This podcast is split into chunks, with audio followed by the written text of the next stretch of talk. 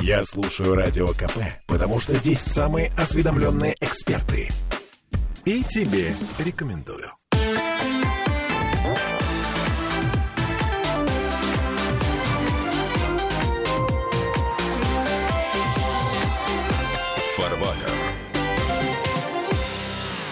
Сейчас больно будет. Ну, по крайней мере, мне больно. Мы собрались здесь для того, чтобы обсудить национальную идею, русскую национальную идею. И для начала ну, пара цифр. Россия четвертая в мире по золотовалютным резервам по итогам 2020 года. Свежая цифра. 2020 года? О, Господи. Свежая? 22 извините. Это Михаил Делягин, депутат Госдумы, доктор экономических наук.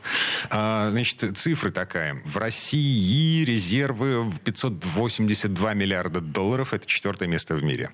При этом Россия на 43-м месте по уровню жизни. И сравнивая вот эти два показателя, я прихожу к выводу, что наша национальная идея страдать и терпеть ради светлого будущего. Ну, страдать, терпеть – это дело такое, безнравственное в данном случае. Знать, за что терпеть, потому что есть такая очень правильная история под названием «Цель оправдывает средства». Вот Это Сергей требует- Ковин, э, доктор технических наук, автор книги «Нравственная экономия». Короче, всем привет. Да, здравствуйте. Здравствуйте. А цель-то, э, нравственная цель оправдывает средства. Поэтому, когда мы говорим о чем бы то ни было, мы должны четко понимать, нравственная цель оправдывает средства.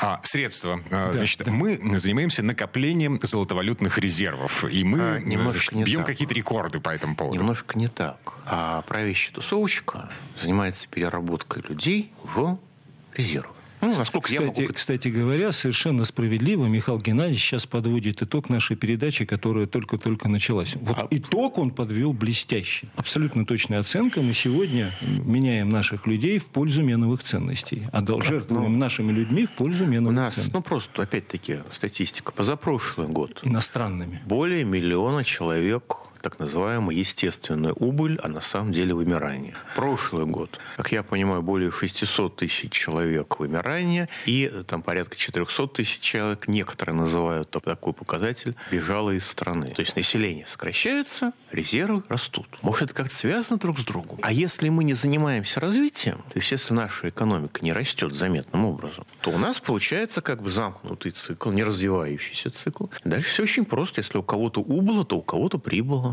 Или кого-то убыло, а у кого-то прибыло. Михаил Геннадьевич коротко формулирует задачу национальные элиты как влияют на развитие нашего государства. Или Я бы хотел все-таки, или антинациональные, да. Я бы хотел все-таки вернуться в исходное состояние и понять одну простую вещь, что вообще наша национальная идея – это нравственное служение. Только надо понять, что это такое. Вот, расшифровывайте. Расшифровываем на примере животных, которых мы очень любим. И мы всегда говорим, что бараны, они не понимают фабрично-заводскую промышленность, не обижая нисколько баранов. Э, давайте Не, ну, посмотрим. мы тоже не обижаем. Да, да, да. Положа Давайте на посмотрим на сердце. животных и узнаем, что у животных есть необходимость физическая. Физиологическая. Она звучит грубо так. Жрать? И размножаться. Э, Нет. Э, Гадить и размножаться. То есть спариваться. Спарятся, спарятся. Для того, чтобы... э, Размножаться э, это уже для Кстати, жрать термин зоолога. был совершенно легальный всегда и для людей. Но если пожар, например, да, пожирает что-то, да, то это нормально. А когда человек пожирает, то это ненормально. Животное, когда жрет, то это нормально. Когда человек сложно. Это еще с пушкинских времен эта история идет. Но этимология слова, она совершенно понятная. Это есть горлом. Так вот, у человека присоединяется к двум составляющим физической и психологической еще необходимость идейно-разумная. Что это такое? А это и есть нравственность. А это-то что такое? Человек не только разумом, но в первую очередь с помощью стыда и совести, что его отличает от животного в первую очередь, да, понимает всю никчемность природного пути. И вот это сверхприродное явление есть не что иное, как то, на чем покоится вся наша нравственность. Поэтому, когда президент выпускает указ о духовно-нравственном воспитании, он должен думать о других. Ну как же думать о других практически? Вот нравственное служение – это как? Можно служить как в армии, или как в театре, или как в церкви. Как же нравственно служить? Оказывается, что лучшим служением нравственным является установление в России э, промышленного строя и уклада. В чем же проблема? Проблема в том, что национальные элиты, которые у нас находятся в Москве, можно и в Петербурге, да, можно охарактеризовать словами что это общество животных Москвы и Петербурга, которым никакого нет дела до второй составляющей идейно-разумной или нравственной. возникает естественный вопрос. А мы вчера или позавчера или месяц назад мы слышим рассказы наших руководителей о необходимости новых технологий, которые нас спасут. Спасут нас новые технологии? Этого хватит? Ну, а почему нет? А как быть с умственной производительностью? А умственная производительность говорит именно о том, что нужно брать в расчет работу другого. Есть же, вот Михаил Геннадьевич, он у нас э, выдающийся экономист, это правда. А мы же должны понимать четко принцип разделения труда. Но есть принцип разделения операций труда, а высшее разделение труда – это разделение умственного и физического труда. Поэтому Менделеев пишет, что промышленность происходит от слова мыслить. Поэтому Форд пишет, думать очень трудная работа, поэтому не всякий ей может заниматься. Поэтому Фридрих Лист говорит, что умственная производительность включает в себя именно способность человеческую, обращая внимание, животное не может брать э, в расчет моральные и материальные интересы другого. Вот откуда появляется общество животных Москвы и Петербурга, которое вообще все равно в отношении того, как будет происходить ситуация, связанная с брать в расчет материальные и моральные интересы другого. То есть пенсии 14 тысяч рублей, как будет жить моральные интересы? Или как запустить новое производство, примерах тому тысячу, например, в Петербурге, вместо того, чтобы заниматься на заводе Форда производством автомобилей, будет построена лесопилка. Табуреточки будут делать вместо Ну, это же благородно, правильно? Ну, глупость какая-то делать там автомобили. в том Подождите, же... подождите. Лесопилка не в смысле освоения бюджетных денег, а в смысле распила древесных э, изделий. Да, да, да, да. в да. полном смысле. Это, это табуретки будут делать вместо Ну, автомобилей Ford Focus. Ну, хоть, хоть что-то полезно, не, то, как, не так, как обычно. Ну, в общем, да, потому что, допустим, И потом, бывший если- завод General Motors, эм, тоже петербургского автомобильного кластера, он стоит уже сколько лет? Э, с 2014 года. как- 2014 года. Да. Но у нас, у нас под Москвой подсечена огневая архитектура в стиле Ростова-на-Дону. Стояли торговые центры огромные, ну, заброшенные, потому что это, с одной стороны, убыточно, а с другой стороны, ушли. Потом они стали гореть, ну и, соответственно, там человейники строить будут.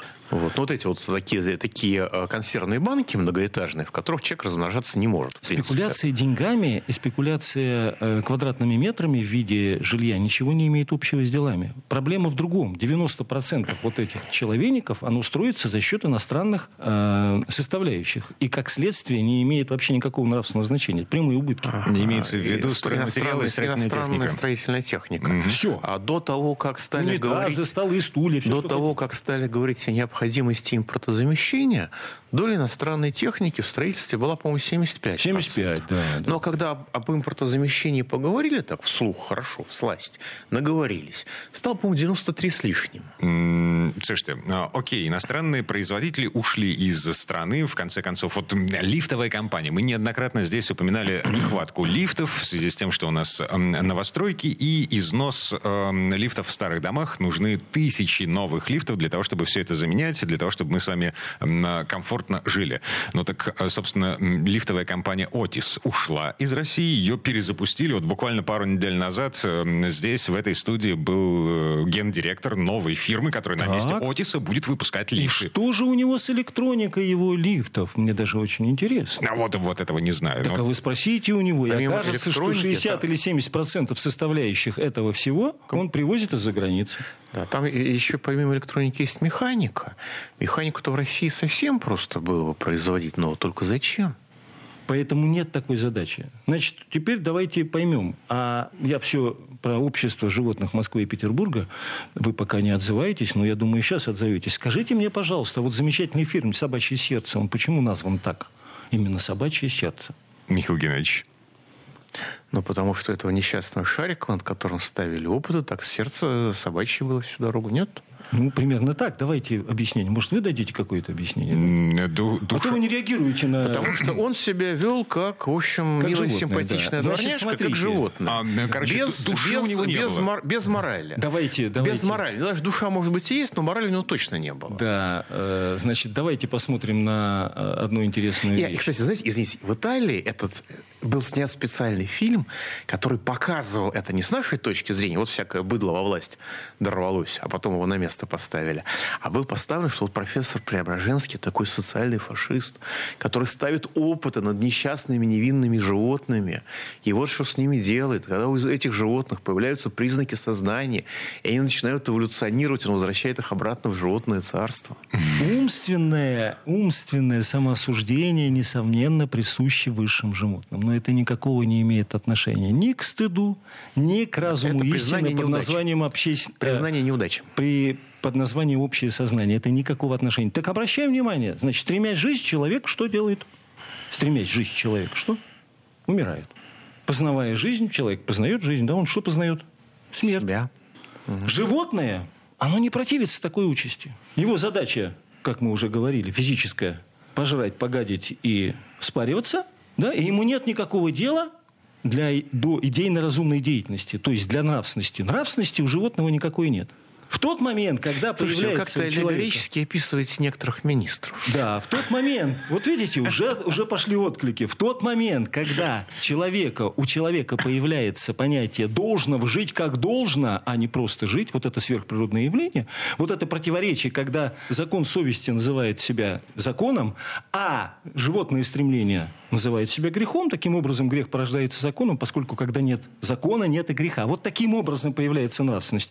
Но человеческое сердце, в отличие от собачьего сердца, оно не может смириться с этой жизнью. Просто умереть. Значит, оно понимает, что есть какая-то другая жизнь, которая сформулирована в указе президента, и называется она а, «Воспитание духовно-нравственное». Вот это и есть та самая духовно-нравственная жизнь. Какая это жизнь воспитывать людей? Вот в этом месте давайте прервемся буквально на пару минут.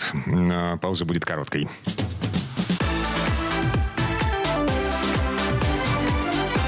Фарватер. Попов изобрел радио, чтобы люди слушали комсомольскую правду. Я слушаю радио КП и тебе рекомендую.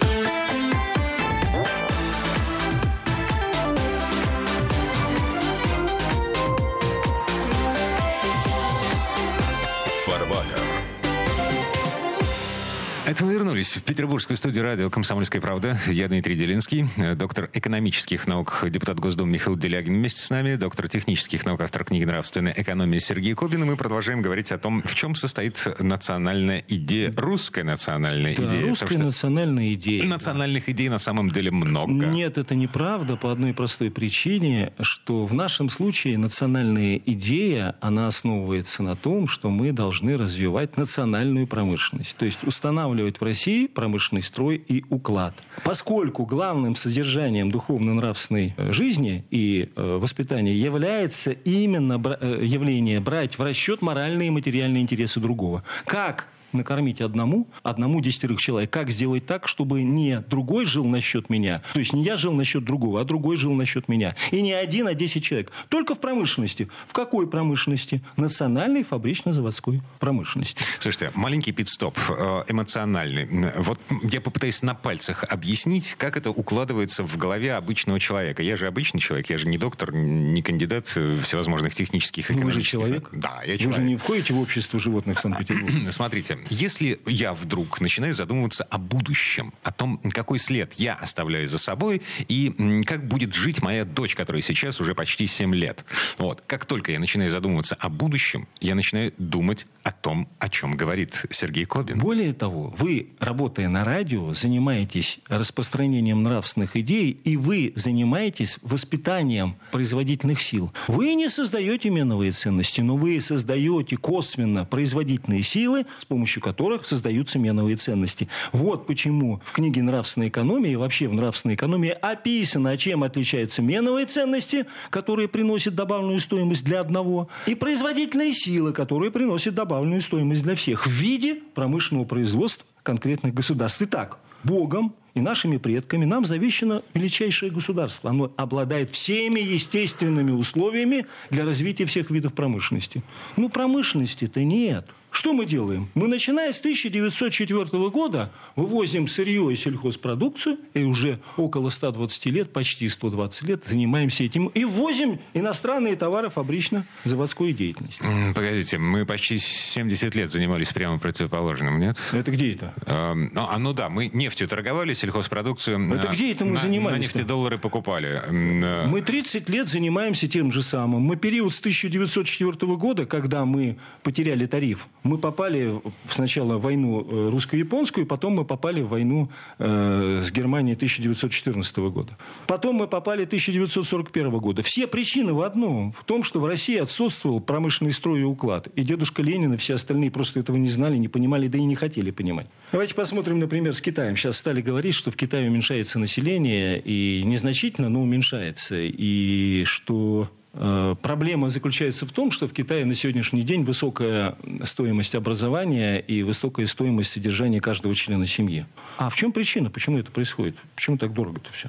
Проблема в том, что мы это можем описать и можем э, усмотреть в развитии, как, что, что происходит в Китае. Да? Но главная квинтэссенция всего этого явления, она заключается в следующем. Она очень простая и понятная.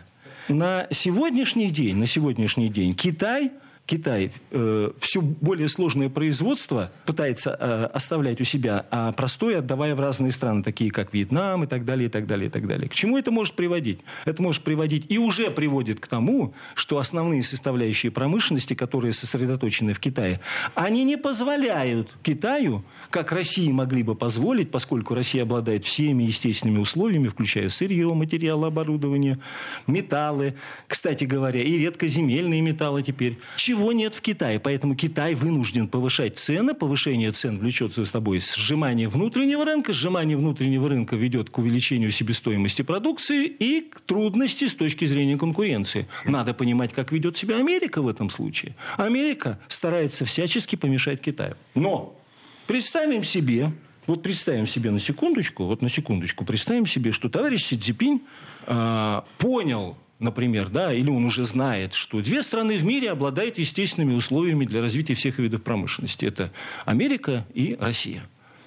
Раньше, начиная с 1979 года, товарищ э, значит, Дэн, э, Дэн Сяопин да, э, развивал промышленность в интересах э, будущих конфликтов с Россией. Сегодня такой задачи нет. И вот товарищ Си решил соединить интересы с Россией. Вот он приходит к нам и говорит, что он видит там – он а, а почему решил соединить интересы с Россией? Только потому, что граница общая сухопутная Сырье. и логистика...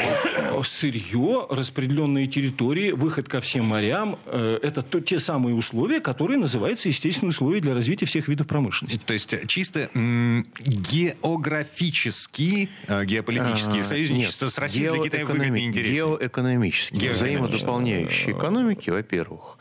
Во-вторых, Китай, китайская культура, она не ориентирована на территориальные захваты. Она, э, как и Россия. Как Россия, да. Она ориентирована на, в отличие от нас, на экономическую инфильтрацию и присоединение экономик. Ну, выражаясь выспренно на экономическое сотрудничество. Поэтому то, что у нас есть э, природные ресурсы, которых у них нет, их э, толкает не к попытке эти ресурсы захватить и присоединить к себе силой, как там Соединенные Штаты, так сказать, половину Мексики присоединили, а толкают на сотрудничество и на вовлечение в свою хозяйственную орбиту. Угу. Ну и поскольку между Китаем и Соединенными Штатами, минуточку, Тихий океан... Э... Ну, границы пока нет. Хотя Соединенные Штаты Микронезии которые де-факто Соединенные Штаты Америки, в общем, в этом океане болтаются не так далеко от Китая. Итак, выбор из двух зол. Сотрудничество с Россией, сотрудничество с Соединенными Штатами. Сергей Ковин начал... Соединение интересов Китая возможно с Россией и возможно с Америкой. Два дня назад или день назад выдающийся гений э, американского движения товарищ Байден заявил, что он запугивал Си Цзипиня тем, что если что, то все экономические интересы Китая и Америки будут нарушены, поэтому Китай Китай должен применить санкции к России. Но проблема в том, что Си Цзипинь прекрасно понимает, что как только он применит санкции к России, следующие, и, и у России будут проблемы, следующие, у кого будут проблемы, это будет он вместе с Китаем. Нет, а, проблемы будут у России, а у Китая будет крах, к сожалению. Ну вот, поэтому... Что, какие дилеммы, какая на сегодняшний день у Си Цзипиня, да? Вот там есть у нас персонаж такой, э, Анатолий Борисович Чубайс, да, которому руку в Китае никто не пожимал. И когда с ним встречались, они объясняли, мы знаем, кто вы, мы знаем, что вы делали для того, чтобы нанести урон России. Так вот, приезжают представители Си Цзипинь или сам Си Цзипинь в Россию, что они видят? Обналичивание, офшоры, двойное гражданство, недвижимость за границу, зависимость чиновников и депутатов наших от иностранных государств. Не от Китая причем. Нет, от Англии, от Америки. То есть встает вопрос, а так ему говорят, вы будете от нас зависеть, а так вы будете будет от нас зависеть через депутатов и через э, правительство России. После этого, естественно, они задают вопрос, товарищи, а где этот ваш Чубайс-то? Куда он делся-то? Как он выехал-то? И где? Куда делся-то Анатолий Борисович?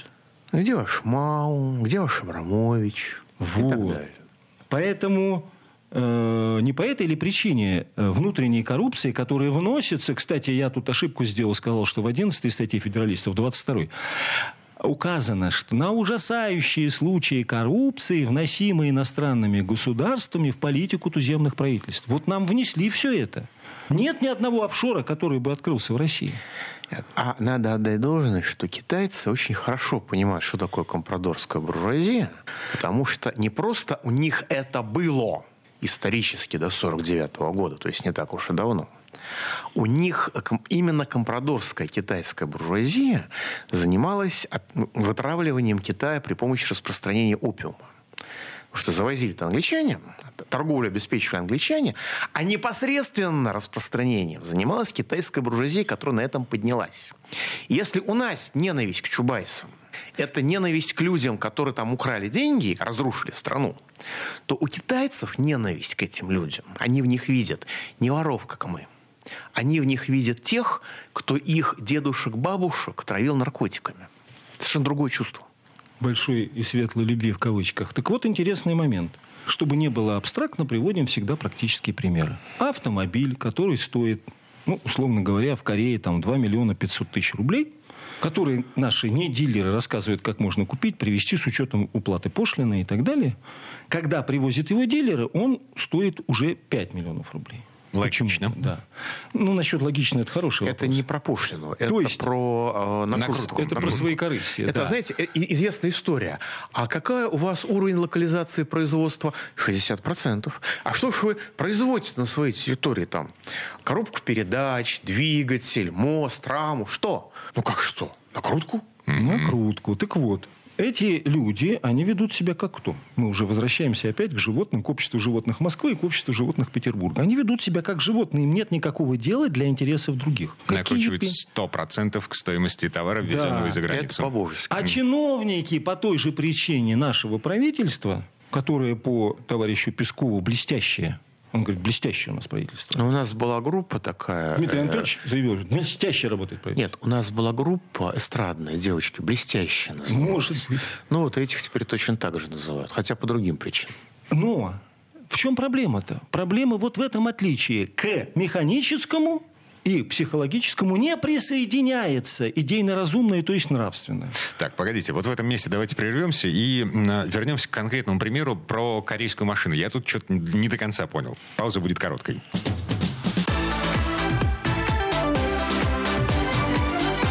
Фарбатер. Попов изобрел радио, чтобы люди слушали комсомольскую правду. Я слушаю радио КП и тебе рекомендую.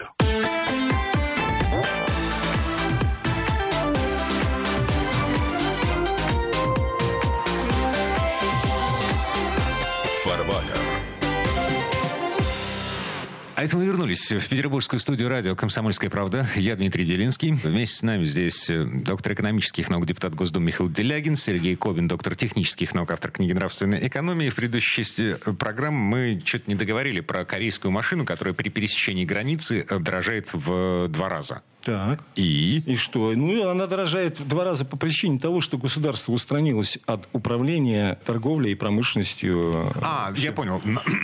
В том мире, который... Оно присоединилось, в жив... оно перешло в животный мир, в котором находятся Ну, те, как кто этим э, торгует. говорят единороссы, я вот только что читал прекрасное интервью, никакого госплана и никакого регулирования цен. То есть никакой осмысленной деятельности по исполнению государством своих обязанностей перед обществом правящая партия не допускает.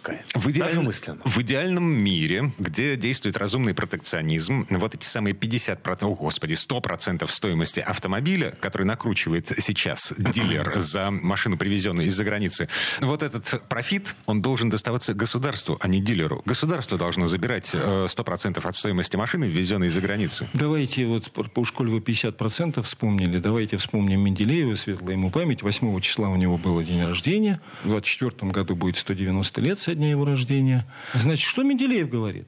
Если бы русское вино не облагалось пошлиной на ввоз иностранное 50%, то русское вино бы никогда бы не существовало вообще. Заходим в любой сегодня магазин, заходим в любой интернет, в любой э, Озон, Амазон, куда хотите. Что мы там видим? 80% французское, испанское, итальянские вина. Ребята, которые нам помогают на Украине. Танк. В кавычках, Танк. да. Значит, Нет, и мы деле, вот- беспошлино завозим вино иностранное, а пошлины, которая должна была бы быть 50% и поступать в бюджет, она отсутствует. Вот эти 5 триллионов, которые параллельный импорт, превратили уже в 15, в 20, я не знаю сколько триллионов, потому что это идет свободным потоком. И правительство как будто его тут нет. На самом деле, вот э, сказали про поддержку европейских стран при помощи танков. А я вот сразу еще и вспомнил, что у нас же э, эти танки же на какой-то солярке ездят. Они же солярку потребляют. А тут выяснилось, что я половина понимаю- солярки, которую наша страна поставляла на экспорт, э, это солярка, уходившая в Европу. Ну, во-первых, не выяснилось. Профильная компания за- заявила, что она не имеет никакого отношения к своему заводу и вообще понятия не имеет о таком заводе, если я правильно помню. Даже в суд подала, и, наверное, этот суд выиграет. В чем проблема-то очень простая? Вот вы сейчас говорите, а как этот автомобиль подорожал в два раза? Очень просто. А как он может не подорожать в два раза? Во всяком обществе есть общая правительственная власть, непременное назначение которой является ограничение частного своей корысти. Что должно было сделать правительство? Чего оно не сделало до сих пор? Налог на вмененный доход и прогрессивную шкалу налогообложения. Взял больше, чем тебе положено, плати. Не так, как сегодня у нас говорят, давайте мы будем как это, очищать от излишней прибыли э, крупный или крупнейший бизнес. Нет, на самом деле это называется «Женеман шпасижур». Да. Господа, подайте что-нибудь. Вот, но- Та- извините, я просто не могу. Там сумма называется 250 миллиардов рублей со всех наших олигархов. Господа, это одна седьмая часть одного месячного дефицита Российской Федерации. То есть ничто. То есть это дефицит четырех с половиной дней. И об этом шум, там все бегают, Белоусов там какие-то заявления делает. Помните кису Воробьянинова с этой трясущейся шляпой в трясущихся рубах? Месье, женеман шпасизжур. Вот это эти люди, которые нами реально управляют. Вот это их интеллектуальный потолок. Московское общество животных. Вот, вот, вот, вот, вот. Поэтому Сергей Юльевич Витте их и называл дворян-дегенератов. Он их так и называл. При Дворяне-дегенераты. всем, Сергей при всем моем негативном отношении к Сергею Юрьевичу, он тоже, в общем, попадает под некоторое определение. В данном случае предельно точно. Офшорная аристократия – это дегенерат. Поэтому формула простая. Либо правительство займет позицию человека, а не животного, либо мы имеем то, что имеем, и будем это иметь. Толку никакого не будет. Это факт. Причем, понимаете, интересы настолько тесно связаны, что воздействуют на людей физиологически. То есть вот совершенно нормальный человек, внешне, вот в Москве, общаешься с ним, говоришь, вот деофшоризация. Человек еще ничего не понял. У него сердечный приступ. Реально мой опыт. То, что истерики там в прямом эфире, это все ладно. У человека сердечный приступ. Реально. Потому что он по-другому жить не может. А теперь давайте вернемся к причине. А в чем же причина? Почему Китай с нами не соединяет свои интересы? Да? И даже Америка с нами не соединяет свои интересы. И не по той причине, что у нас нет э, естественных условий для развития всех. Они есть и у них, и у нас. В чем же проблема? За что идет борьба? Да? За то, чтобы мы эти естественные условия потеряли. Как можно потерять эти условия? Вот давайте обратимся к 16 лекции и к ситуации, которая по этому поводу нам подробно известна. Вот, Дмитрий, я хотел бы вас попросить. 16 лекция из книги «Нравственная экономия» Сергея Кобина. Значит, уроки истории протекционизма. Я цитирую. «Крымская война, 1853 год. Лорд Палмерстон, э, на тот момент премьер-министр Великобритании. Его позиция по поводу того, что должно происходить с Восточной Европой. Аландские острова и Финляндия возвращаются в Швеции. Прибалтийский край отходит к Пруссии. Королевство Польское должно быть восстановлено как барьер между Россией и Германией. Не Пруссией, а Германии. Германия на тот момент была раздробленным государством. Ну вот. Дальше. Молдавия и Валахия и все устье Дуная отходят Австрия. Ломбардия и Венеция от Австрии к Сардинскому королевству. Крым и Кавказ отбираются у России, отходят к Турции. Причем на Кавказе Черкесия образует отдельное государство, находящееся в вассальных отношениях к Турции. Конец цитат. Вот обратите внимание на всю глубину мысли лорда Палмерстрона в отношении России. Это 1853 год год. Еще Менделеев не был в Лондоне в 1894 году. Еще Англия до конца не понимает, что Россия уже приобрела естественные условия для развития всех видов промышленности. А теперь, вот услышав эту цитату, да, 1853 года, это Крымская война первая, обратимся к современным условиям, попросим Михаила Геннадьевича, как депутата, прокомментировать, а что произошло в этом году в Европарламенте по поводу России. Кто и какие депутаты чего там потребуют? Ну, там польский депутат, а надо сказать, что Польша – это страна вооруженной силы, которой воюют против нас на Украине. Я прошу прощения, это та самая Польша, королевство польское, должно быть восстановлено как барьер между Россией и Германией. Было восстановлено, окей. Вот, цитирую. «Не существует таких вещей, как российский газ, нефть, алюминий, уголь, уран, алмазы, зерно, лес, золото и т.д. Все эти ресурсы – татарские, башкирские, сибирские, карельские, айратские, черкесские, бурятские, саха, уральские, кубанские, нагайские и т.д.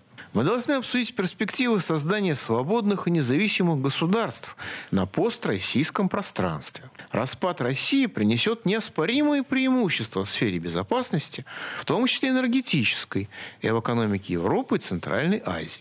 Я хочу отдельно зафиксировать, что польский депутат Пальмерстона не читал по определению, потому что Польшей нынешней правят люди, которые призывают друг друга противостоять России точно так же, как и наши предки противостояли династии динозавром. Это не шутка. Это цитата, это бывший премьер Польши такими призывами обращалась к гражданам своей страны в ходе очередной избирательной кампании. Но кто-то же победил всех драконов, которые воровали да. девственниц по Все всей думали, что это древние укры, оказывается, это древние пши. Я хочу сказать, дело не в этом. Да, я хочу сказать, что я родом из Мордовии. Польский депутат Мордовии не отметил. Я думаю, а где же наша доля мордовская это в э, разделе имущества? Нет, а вот вы в неразрывном союзе с Россией. Да, поэтому. Даже поляки это признают. Поэтому. Это поэтому. общность интересов. Давайте их пограбим. Да, Все поэтому... будет нам счастье. В вот давайте на посмотрим на пример Америки и сформулируем цитаты из федералиста 14-го Джеймса Мэдисона, отца-основателя одного из... Значит, я сейчас на место американского народа и Америки поставлю Россию, хотя это имеет отношение к федералисту. Итак,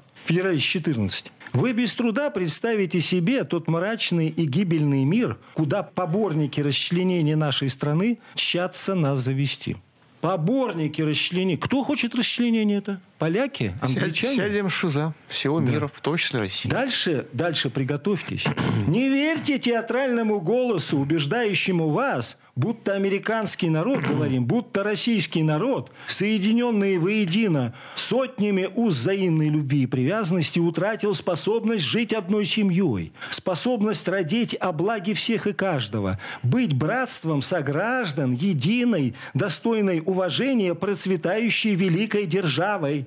Заткните уши, чтобы не проникло в них растленное слово. Замкните сердце, чтобы не просочился в него яд им источаемый. Братская кровь, текущая в жилах граждан России, смешанная кровь, пролитая ими в защиту своих священных прав, осветит их союз, заставив содрогнуться от мысли, что они могут стать соперниками друг другу, соперниками и врагами. Вот вам простой пример. И вообще самым опроветчивым, пишет федералист 14, следует считать из всех начинаний дробление страны на части с тем, чтобы якобы, якобы сохранить наши свободы, о которых пишут и Палмерстрон, и поляки, и содействовать нашему счастью. Вот вам практический пример. Не, не близко, недалеко, не близко. Все ясно, как божий день. Ну, еще о свободе. Свобода невозможна без промышленности. Промышленность требует больших рынков. Дробление убивает промышленность, является инструментом превращения людей сначала в нищих, а потом в рабов, что на примере нынешней Польши, кстати говоря, видно очень хорошо. Национальное единство, учит нас Фридрих Лист, это та скала, на которой покоится и промышленная система, и торговая система, и платежная система. И все права и свободы и правовое государство – это дети промышленности и богатства. Поэтому очень приятно, когда с тобой находится рядом товарищ, я имею в виду Михаил Геннадьевич, который глубоко понимает важность и нужность и роль промышленности. Ну что, вы хотели национальную идею? Да? да. Вот, вот, собственно, вот она. Развитие национальной промышленности. Мы на этом прерываемся. До встречи на следующей неделе. Напомню, депутат Госдумы, доктор экономических наук Михаил Делягин, доктор технических наук, автор книги «Нравственная экономия» Сергей Кобин э, нарисует нам картину светлого будущего. Всего вам доброго. Счастливо.